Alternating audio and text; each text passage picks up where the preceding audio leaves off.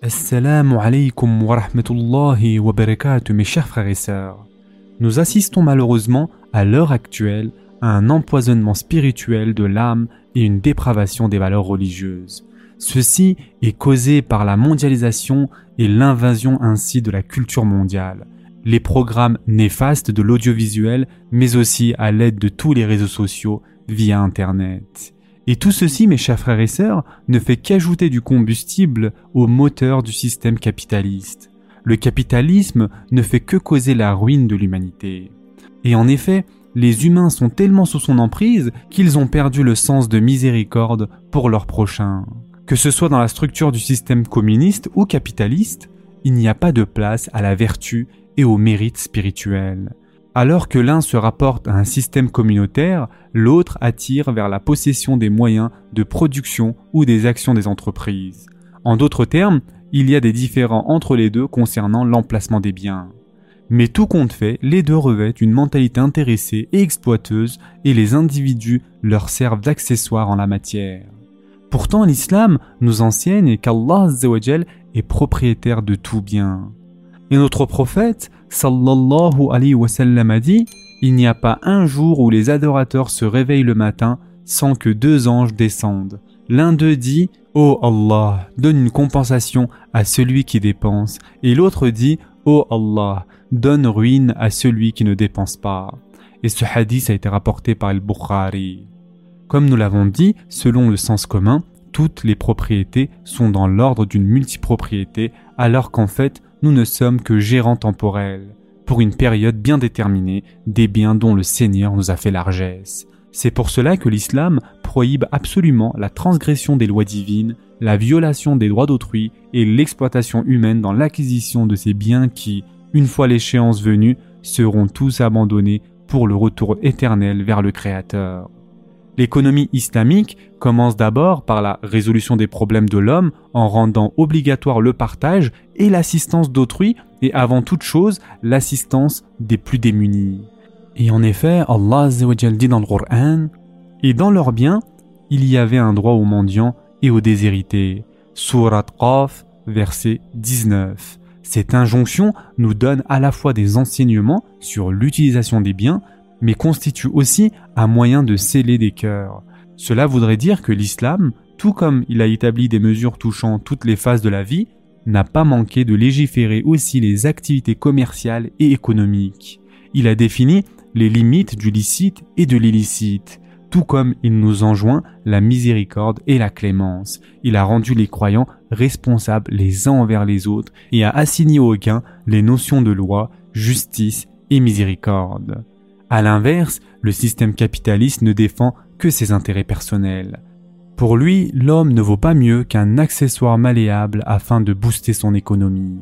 C'est pour cela qu'il admet l'impitoyable exploitation de l'être humain. Tout moyen lui permettant d'atteindre ses fins est permis. Le système islamique demeure donc le seul qui exhorte le capitalisme à faire son examen de conscience.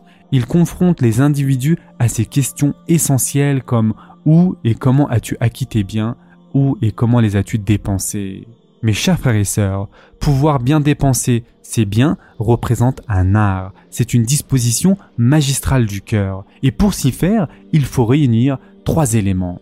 Tout d'abord, assurer la licéité du gain, deuxièmement, éviter le gaspillage, et troisièmement, s'éloigner de l'avarice. On parle de gaspillage lorsque quelqu'un cherche à faire inutilement étalage de ses biens en dissimulant son air de supériorité. Et quant à l'avarice, c'est lorsque l'on amasse sans cesse les biens en se laissant emporter par cette tentation diabolique qui est ne dépense surtout pas tes biens, tu risques de tomber dans la pauvreté. En d'autres termes, mes chers frères et sœurs, c'est une faiblesse spirituelle causée par une défectuosité de la résignation du serviteur à son Seigneur. C'est ainsi que l'argent devient pour le serviteur le seul refuge et le seul soutien.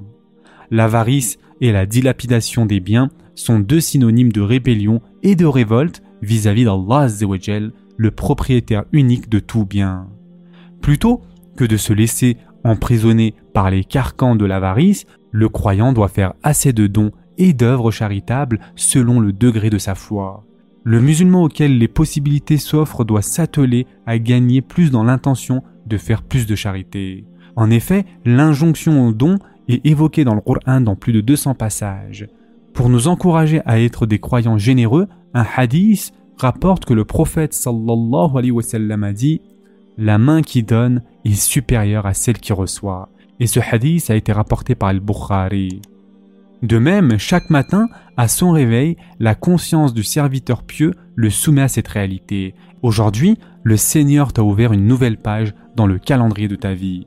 Durant le temps qu'il t'est imparti de cette journée, à quel point travailleras-tu pour ta propre personne et à quel point travailleras-tu pour les autres? Ton Créateur t'a accordé beaucoup plus de grâce qu'il en a accordé à d'autres. Cela veut dire que tu dois être généreux envers ces derniers. D'ailleurs, Allah dit dans le Coran et recherche à travers ce qu'Allah t'a donné la demeure dernière. Et n'oublie pas ta part en cette vie et sois bienfaisant comme Allah a été bienfaisant envers toi et ne recherche pas la corruption sur terre car Allah n'aime point les corrupteurs. Surat al-Qasas, verset 77. C'est pour cela, mes chers frères et sœurs, que le croyant parfait, c'est celui qui, donc sans cesse, aide ses semblables, s'efforce à assouvir leurs besoins en veillant à compenser leurs imperfections avec miséricorde et compassion. Pour résumer, mes chers frères et sœurs, l'horizon du cœur du croyant devrait être tel qu'il soit un serviteur bondé de piété dont le seul but sera l'agrément divin, qu'il incarne le caractère et la personnalité islamique de sorte qu'il soit un témoin de Allah sur terre, et enfin qu'il soit animé par le seul désir de jouir d'un cœur plein de miséricorde et de compassion pour toute la communauté. Ce sera tout pour aujourd'hui. En attendant, prenez soin de vous mes chers frères et sœurs, et à très prochainement, Inch'Allah.